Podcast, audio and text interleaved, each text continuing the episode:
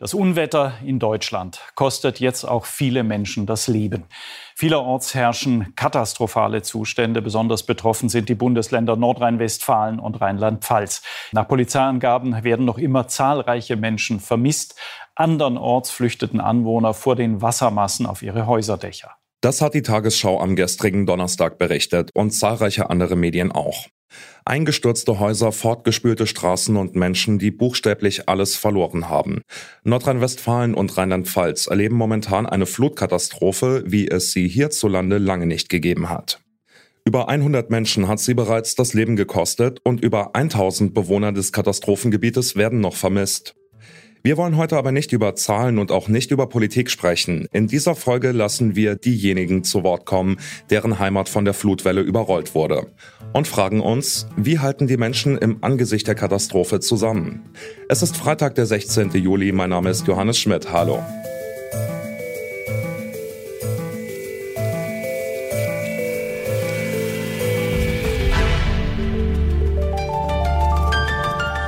Zurück zum Thema.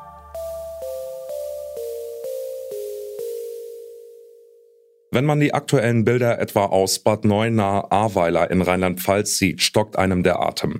Ganze Straßenzüge liegen in Trümmern. Sie lassen erahnen, mit welcher Wucht die Wassermassen das Städtchen getroffen haben müssen. Ähnlich sieht es auch in anderen Gemeinden in der Region aus. Für die Menschen, die dort leben oder aber Freunde und Verwandte in der Region haben, sind die Bilder der Überflutung ein Schock. Das merkt man etwa Bana an. Sie wohnt zwar in Berlin, kommt aber aus dem besonders schwer verwüsteten Kreis Ahrweiler und war deshalb in großer Sorge um ihre Eltern. Sie gehört zu den Menschen, die uns ihre Eindrücke und Gedanken geschildert haben. Hi, ich bin äh, Bana. Ich komme aus dem Kreis Ahrweiler. Ich habe heute Morgen ähm, nach dem Aufstehen die Bilder aus dem Kreis gesehen. Meine Eltern sind zum Glück schon im Urlaub und entsprechend habe ich dann alle meine alten Freunde kontaktiert, gefragt, ob es ihnen gut geht, meine beste Freundin hat mir erzählt, dass das Wasser schon quasi vor der Haustür ihrer Mama stand. Es hätte nicht mehr viel gebraucht und es wäre voll gelaufen.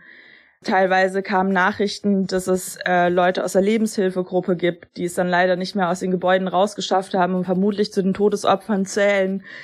Ähm, ich habe Bilder bekommen, mein altes Gymnasium steht komplett unter Wasser. Der Kreis Ahrweiler, da fließt der Rhein vorbei, da gibt's die A. Wir kennen Hochwassersituationen, aber das ist äh, kein Hochwasser mehr, das ist eine Katastrophe, was da passiert. Hi, ich bin Jade aus Bonn. Die Familie von meinem Freund und meine Familie wohnen beide in Sinzig und Breisig, also im Kreis Ahrweiler, wo es die letzten Tage absolut katastrophal zuging. Und wir haben es selber erstmal gar nicht wirklich ernst genommen, aber als wir dann am Morgen nach dem starken Regen aufgewacht sind, haben die Eltern von, der, von meinem Freund angerufen und haben ihm halt gesagt, dass die Lage absolut katastrophal ist, dass das ganze Haus überflutet ist und dass, ja, dass wirklich das ganze Haus einfach Schrott ist. Und da sind wir jetzt gerade vor Ort und sind schon seit Stunden den Schlamm aus den Häusern am, am holen, aber es geht immer weiter, immer weiter. Es ist unendlich viel Arbeit und die Leute sind alle total am Ende, weil die wirklich einfach alles verloren haben. Also auf jeden Fall helfen sich die Leute hier bedingungslos, leihen sich Geräte und äh, ja, also sehr viele Leute hier. Das sieht wirklich aus wie in einem Apokalypsenfilm. Ist absolut erschreckend, weil weiß ich nicht, so Bilder kennt man aus Thailand oder Indonesien, aber nicht hier von der eigenen Gegend. Viele schlafen bei Freunden. Es gibt vor allem in Bonn viele Aufrufe dazu, Leute aufzunehmen, weil eben in Bonn nicht wirklich was passiert ist, eher in den Dörfern drumherum. Und ja, da gibt es in Bonn auf jeden Fall viele Aktionen, viele Hotlines, die man anrufen kann, wenn man gerade kein Haus hat und da nehmen einen Leute auf. Ja, hallo, ich bin der Dirk Schmieder, ich bin von der Ruhlerbühne Bochum. Wir sind ein Karnevalsverein und Musikzug aus Bochum-Dahlhausen. Und als Anrainer der Ruhr liegen wir mit unserem Vereinsheim natürlich direkt an der Ruhr und wir sind leider Gottes komplett abgesoffen auf Neudeutsch. Wir haben sehr viele Leute, die helfen wollen die Stadt Bochum und die Feuerwehr, die helfen. Der USB Bochum, das ist der Umweltservice Bochum, stellt kostenlos Container zur Verfügung, dass die Menschen ihre Sachen dann auch entsorgen können. Also es ist sehr viel Hilfe da und wir sehen eigentlich ja, positiv in die Zukunft und hoffen, dass wir das schnell bereinigt kriegen. Der Ortsteil an sich, das ist man, ja, wenn man von Dorf kommt, kennt man das und wirklich, wir sind in einer Großstadt, aber unser Gebiet hier Linden und Dahlhausen ist dann halt wirklich noch mit einem dörflichen Charakter. Man kennt sich untereinander, man hilft sich untereinander. Trotz alledem gibt es aber auch kleine Momente der Hoffnung. Und zwar, weil sich die Menschen gegenseitig unterstützen. Jada aus Ahrweiler hat uns erzählt, dass Leute aus dem benachbarten Bonn Schlafplätze anbieten für die, die kein Dach mehr über dem Kopf haben. Auch Karnevalist Dirk Schmieder war glücklich, dass die Feuerwehr und die Stadt Bochum mit vereinten Kräften Hilfe leisten. So geschieht es in vielen Städten. In den letzten Tagen sind Nachbarschaftshilfen in zahlreichen betroffenen Städten, zum Beispiel in Solingen, gegründet worden. Stammgäste eines Cafés in Wuppertal helfen mit, dort den überfluteten Keller auszuschöpfen. Sogar ein Team aus dem sächsischen Grimma hat sich auf den Weg gemacht, mit einem Bulli voll Gerätschaften quer durch Deutschland, um in Rheinland-Pfalz zu helfen. Wenn ihr diesen Podcast hört, werden sie schon mit ihren Gummistiefeln im Schlamm stehen und anpacken. Wir wollten von den Helfenden wissen, was sie vor Ort machen und was sie bewegt. Den Anfang macht Bärbel Brüger. Sie arbeitet bei den Rettungsschwimmern vom DLAG in Hagen und Umgebung. Wir haben über 200 ehrenamtliche Kräfte, die entsprechend ausgebildet sind, die sich mit Katastrophenschutz auskennen, die Boote fahren, die Strömungsretter sind. Wir haben zum einen vermisste Personen gesucht, was dann glücklicherweise in der Nacht sich dann als Fehlalarm herausgestellt hat. Ähm, es gab treibende Wohnwagen, die von einigen Campingplätzen, äh, die halt äh, in die Ruhr beziehungsweise in den See äh, gefallen sind oder abgeschwemmt wurden und man wusste nicht, ist da noch jemand drin und dann hat uns die Feuerwehr und die Polizei angerufen. Wir haben da nachgeschaut.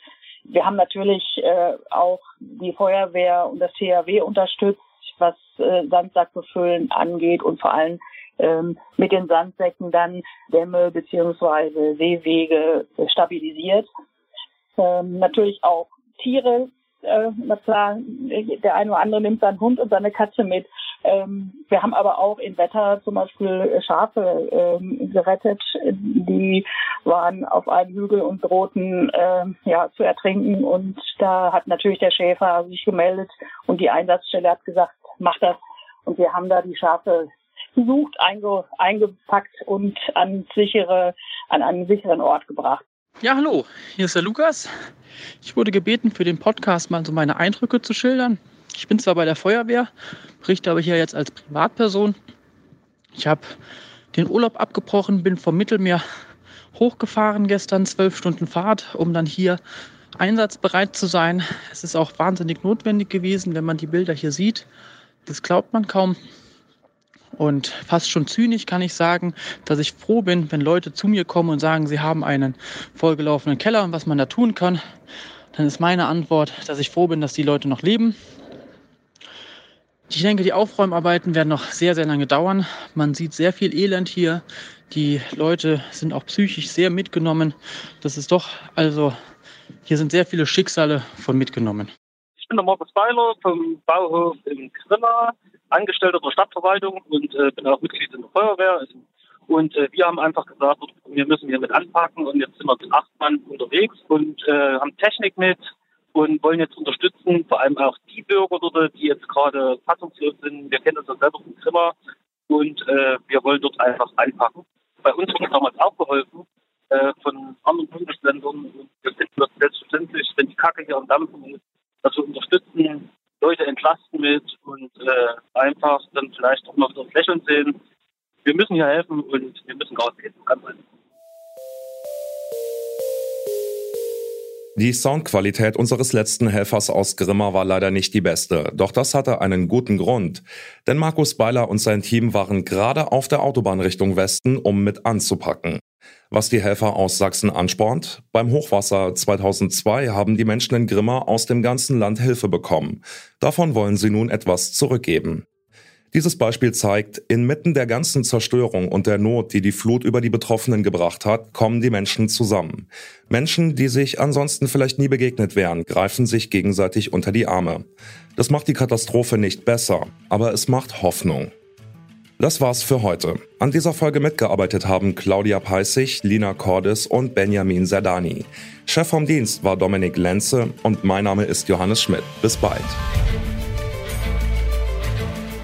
Zurück zum Thema vom Podcast Radio Detektor FM.